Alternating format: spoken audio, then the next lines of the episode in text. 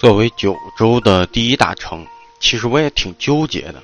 在福冈只有一天时间，干嘛呢？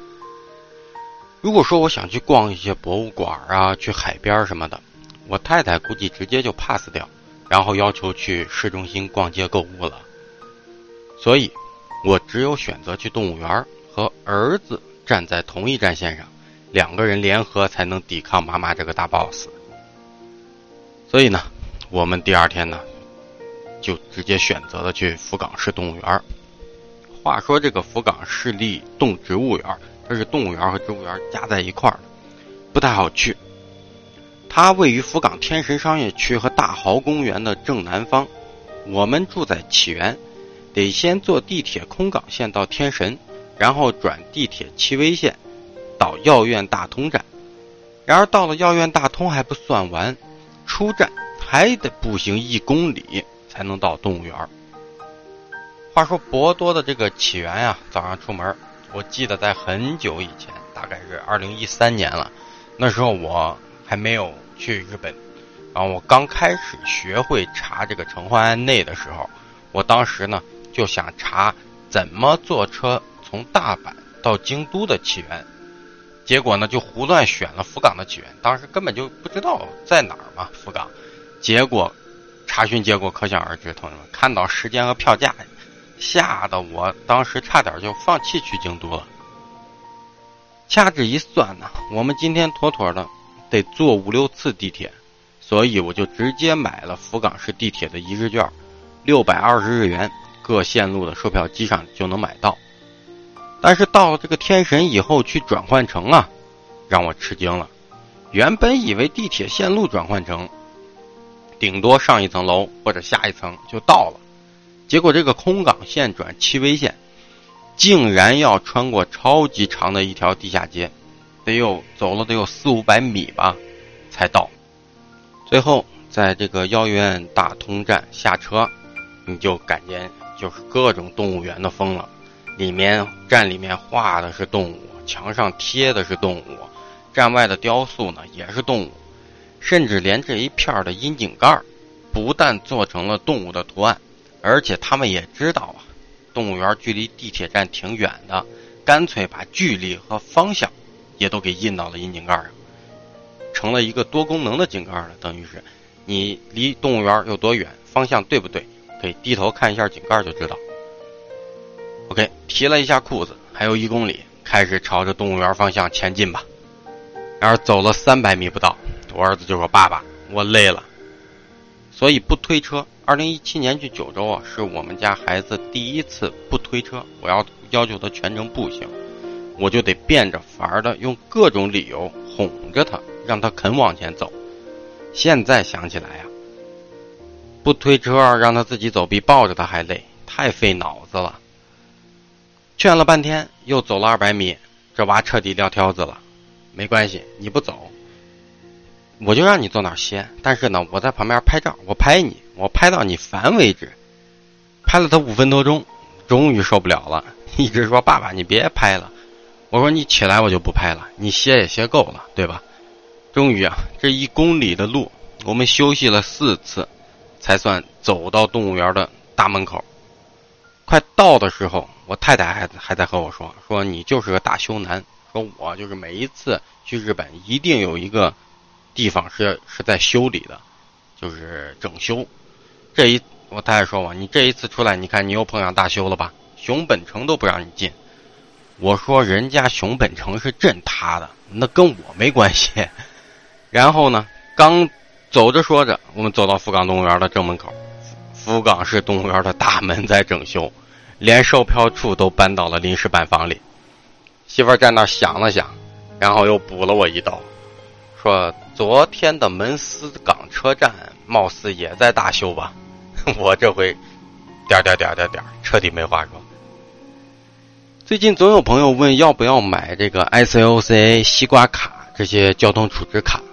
其实我呀，我们家是坚持不用这类储值票的，为的就是每到一座车站，体验他们的售票机，看他们的线路图，至少对我来说，这是种乐趣吧。有人总跟我说，我不想排队买票，我不看不懂线路图，我弄个交通储值卡比较方便。其实你在日本排队买车票，我觉得顶多了让你排一分钟的队。我从来没有说在哪儿排队排很久过的。再一个呢，你不去了解它线路图，你不会用售票机。我那天我还跟我朋友说，我说你去了日本五六回啊，你还是一个交通盲，你什么都不会。你万一你卡你卡丢了怎么办？车票都不会买。所以用自己去试着尝试着买一些车票，我觉得是有帮助的，对你自由行。福冈市立动植物园据说始建于一九五三年，由于大门正在重建，所以围围上了许多围挡啊。这围挡上人家也不空着，都挂了以前福冈的许多老照片然而刚进入园内啊，我们率先看到的就是一个空的象舍，没有大象。象舍前呢摆了很多花儿和千纸鹤。原来啊是这里的主人一头四十多岁的大象，在我们来。的大约一个多月前刚刚去世，这些东西呢都是福冈的小朋友们为了纪念他，由学校组织特意送来的。说实话，日本知名的动物园里，福冈市动植物园不算能排得上号的，所以我也不会对这里抱有很大的期望。但是儿子喜欢，对孩子们来说，能不能看到动物很重要，设施如何，先进还是差劲？不在他们的考量范围之内。整个福冈动植物园是依山而建，山势呢比较平缓，平缓的地区就是动物园。再往上呢，越走呢，它相对要越陡峭一点。山顶上更高的地方为植物园，其实并没有明显的界限，反正就是看动物们，娃看动物，我们看着娃。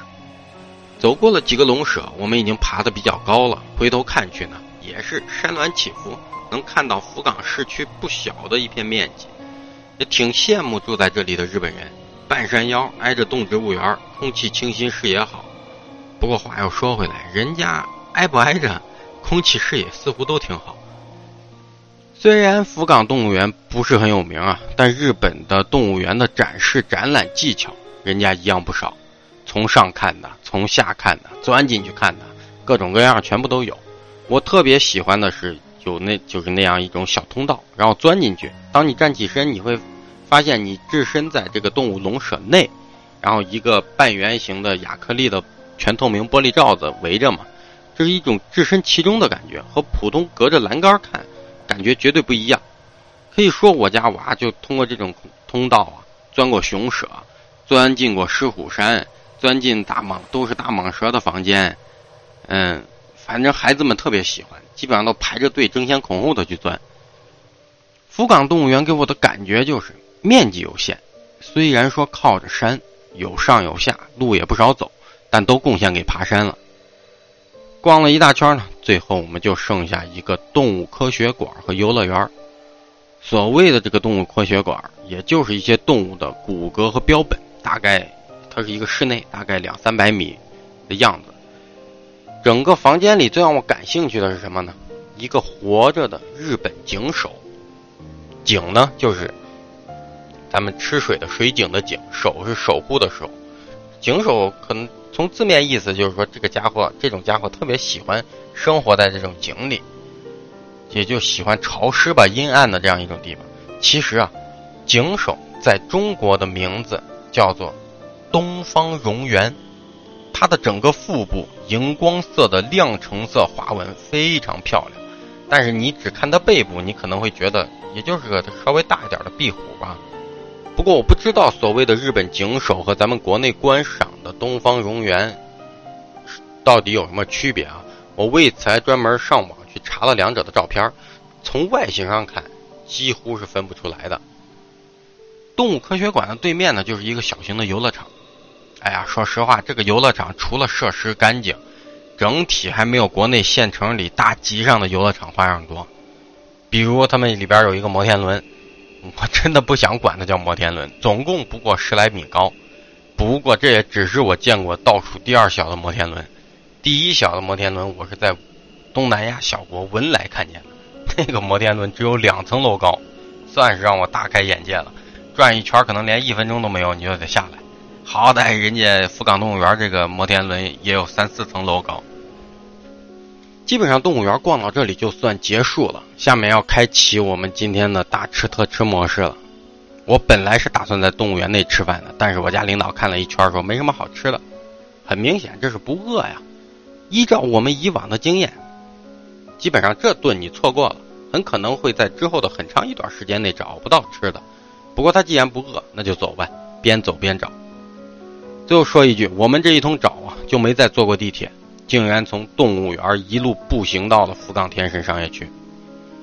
不过好一点的是呢，我们距离福冈天神地区啊越近，商业就越多。一些商店、饭店从刚开始几个路口看不到一家，逐渐变成每个路口都有。但是日本的饭店呢，它下午会下班，比如说中午它营业到一点多、两点，OK，人家就休息了。一般两点后你很难。去饭店去吃饭，除了那种连锁的快餐店。终于呢，在一个路口附近，我们发现了一家还营业的店——乐雅乐。这是一家日本全国连锁的家庭餐厅，它不是严格意义上它不算快餐店。家庭餐厅啊，顾名思义就是座位一般较为宽敞，菜色不错，价格呢适中，适合一家人在节假日聚餐。日餐。和西餐都有，在日本就被统称为家庭餐厅。乐雅乐的菜色样式啊，要比一般我经常吃的那种廉价快餐店好多了。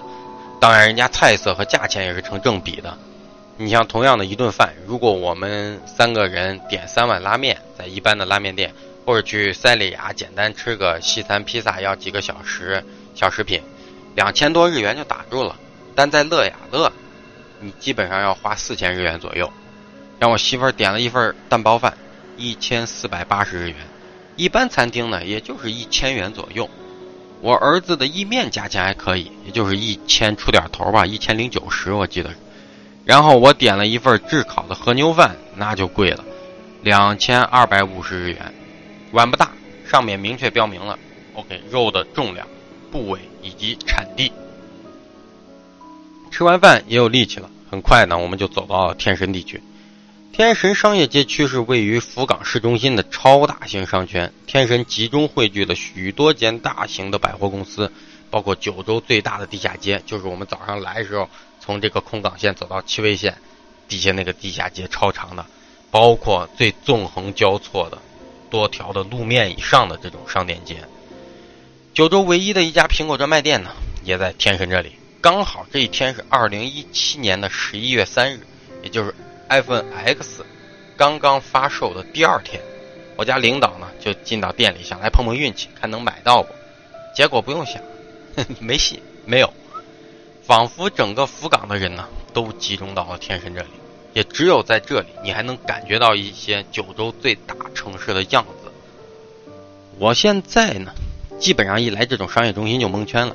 拍拍照，看看高楼大厦，广告牌还行。你让我逛街，我只能呵呵。我们走着走着呢，就来到天神中心区域的一片开阔地，一圈啊都是高楼大厦，中间包裹着一小块空地，里面还有一座神社。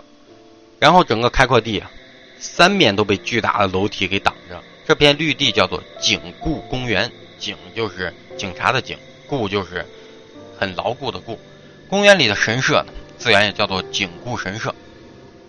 景固公园的一侧就是巨大的三月百货，我家领导自然要逛。然而呢，我们就差一点儿，就在这个三月百货里头犯了一个大错。什么事情呢？三月百货的九楼啊，有一个免税店，然后我太太就要上去逛，她也是查别人的攻略查出来的。逛了一会儿，她发现东西还行，有她想要的，而且这里最方便的一点是什么呢？你买完了东西，你可以不拿走，他们会在你坐飞机走的那天给你送到机场。你到机场有一个专门的三月百货的自提点儿，你到那儿自提即可。结果呢，我家领导选好了东西，都走到银台打算付款，卡都拿出来了。这时候他终于有点清醒，问了一句：“你们管送到哪个机场？”售货员中中中国人嘛，很自然的答道。我们送到福冈机场啊！拿着信用卡的手缩了回去。要知道，我们是佐贺机场送进出的，真是掏了钱把这个玩意儿到时候送到福冈机场，我们当时就傻脸了。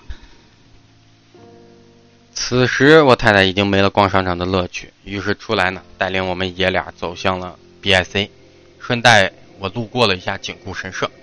这个神社别看在福冈市最中心区域啊，一圈高楼包裹着，据说也有一千多年左右的历史了。门口这一左一右啊，还有两尊石狮子，你猛一看很有中国风。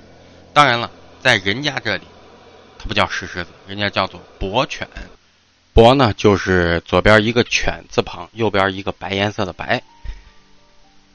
BIC 是日本知名的电器连锁店。嗯基本上，我太太有时候买一些电器产品，或者帮朋友买一些什么东西的话，特别手表啊，或者美容用品，可能都会来这家店。它是我太太在日本必逛的两大品牌之一，一个是 BIC，一个就是唐吉诃德，呃呃，还有奥特莱斯，这三个逢店必进。一进来，他人就丢了。那我们爷俩开始在店内一角掏出 iPad 玩《植物大战僵尸》。等娃他娘逛好了出来，天已经全黑了。一入夜呀，天神地区街面上的人更多了。放学的学生，下早班的人，川流不息。差不多晚上七点左右，我们要离开福冈了，结束这座九州第一大城市短暂的一天。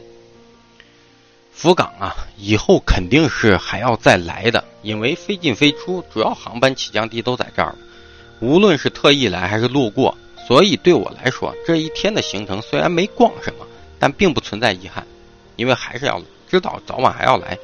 只是福冈整体服务业的面无表情。哎，天神这里你别说，天神这里基本上还都不错，甭管 BIC，甭管去逛这个三月百货，哎，服务员的笑脸还都是有的。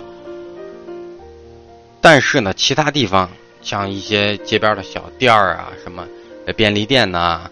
他们的这种面无表情，真的有点让我有点不怎么习惯。要说在国内，你天天不都是这样吗？去哪儿服务员都没个好脸，可能海底捞算是最好的了。但这是在服以服务立国的日本啊，就让人觉得有点诧异了。当然，我更希望是我运气不好，恰巧碰到的都是特殊情况。作为日本南部重要的旅游集散地和国际邮轮停靠港口。福冈啊，以后只会接待越来越多的中国人。如果说福冈人想继续且更多的做好他们的服务业，然后创造他们的这种产值，售出更多的东西，我觉得起码的好脸色还是要保持的。